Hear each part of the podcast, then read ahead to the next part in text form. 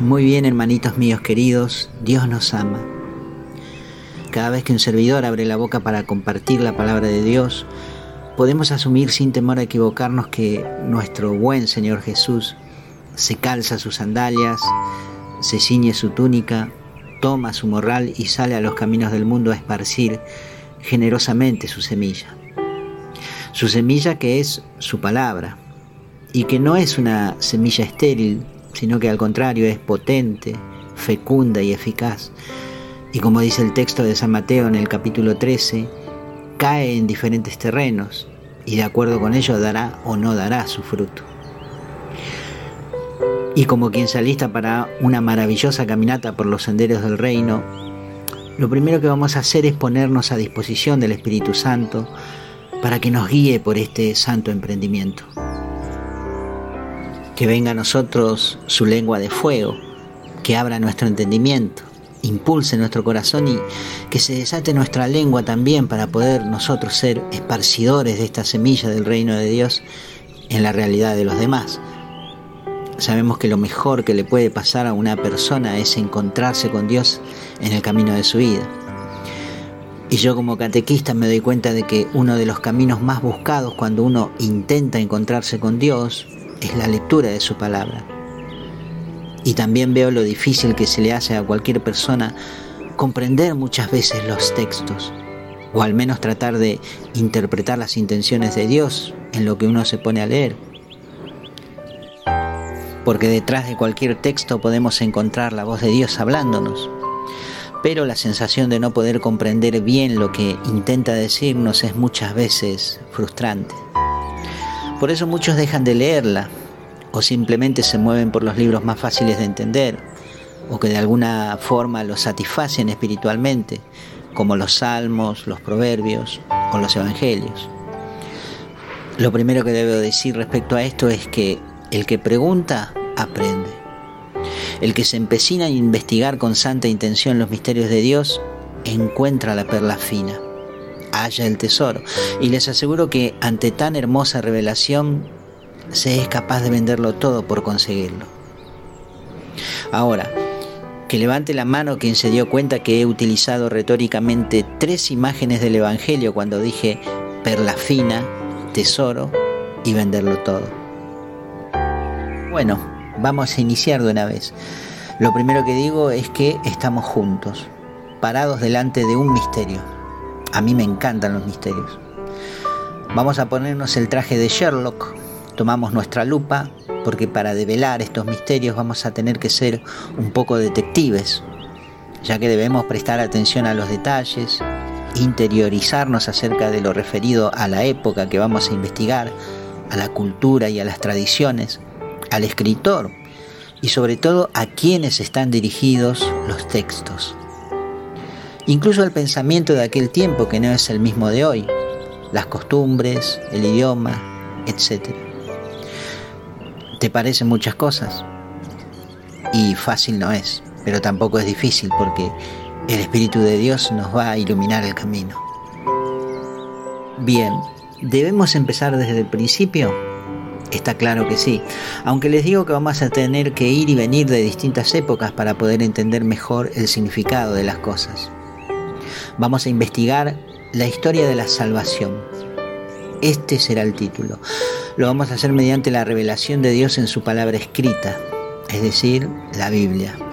Y lo primero que voy a decir es que la Biblia es un compendio de libros de distintos autores y estilos, por supuesto, de acuerdo con nuestra fe, inspirada por Dios. Está dividida para nuestra mejor comprensión en dos partes, el Antiguo Testamento o Antigua Alianza o también Antiguo Pacto y el Nuevo Testamento o Nueva Alianza o Nuevo Pacto. Y si bien la palabra testamento nos trae al pensamiento de que se trata de un documento de heredad ante el fallecimiento de un testador, la palabra alianza y pacto tienen significados distintos a este. Los dos términos corresponden a la intención, pero centrémonos para poder entender esto en las dos últimas palabras, alianza y pacto. Las dos palabras significan que se trata de un compromiso entre dos partes. un acuerdo entre las dos partes que se comprometen a cumplir y respetar.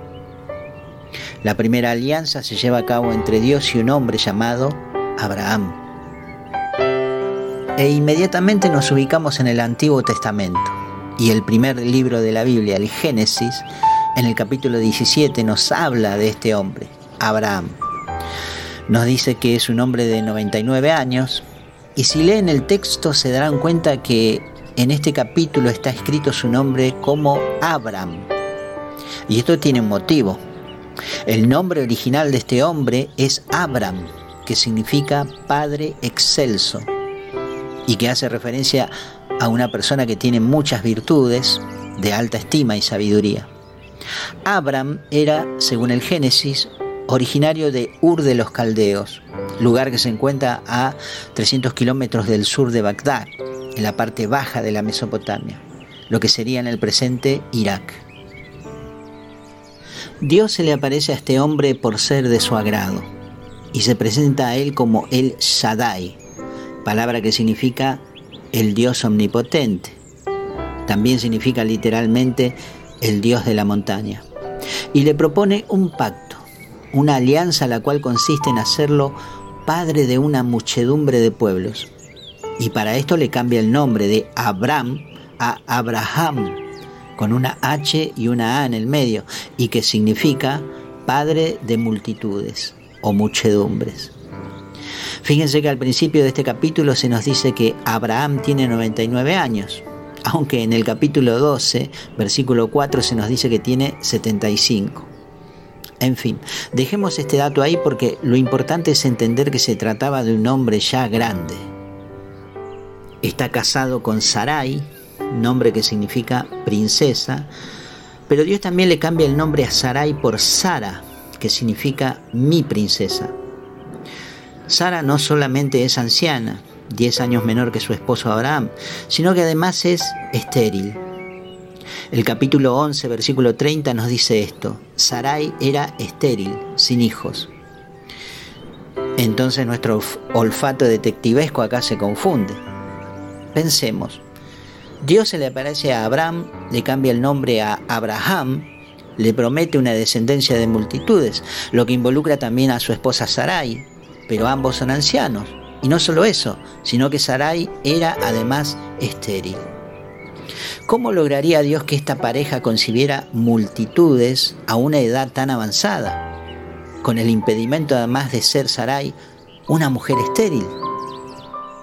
Está difícil la cosa, pero nosotros creemos en el poder de Dios. Abraham pensó en esto como lo pensamos hoy nosotros pero creyó que esta promesa se cumpliría a través de alguno de sus criados, a los cuales albergaba en su casa como a hijos. Entonces le expresa a Dios esta cuestión. ¿Cómo será esto si mi mujer es estéril y no me ha dado hijos?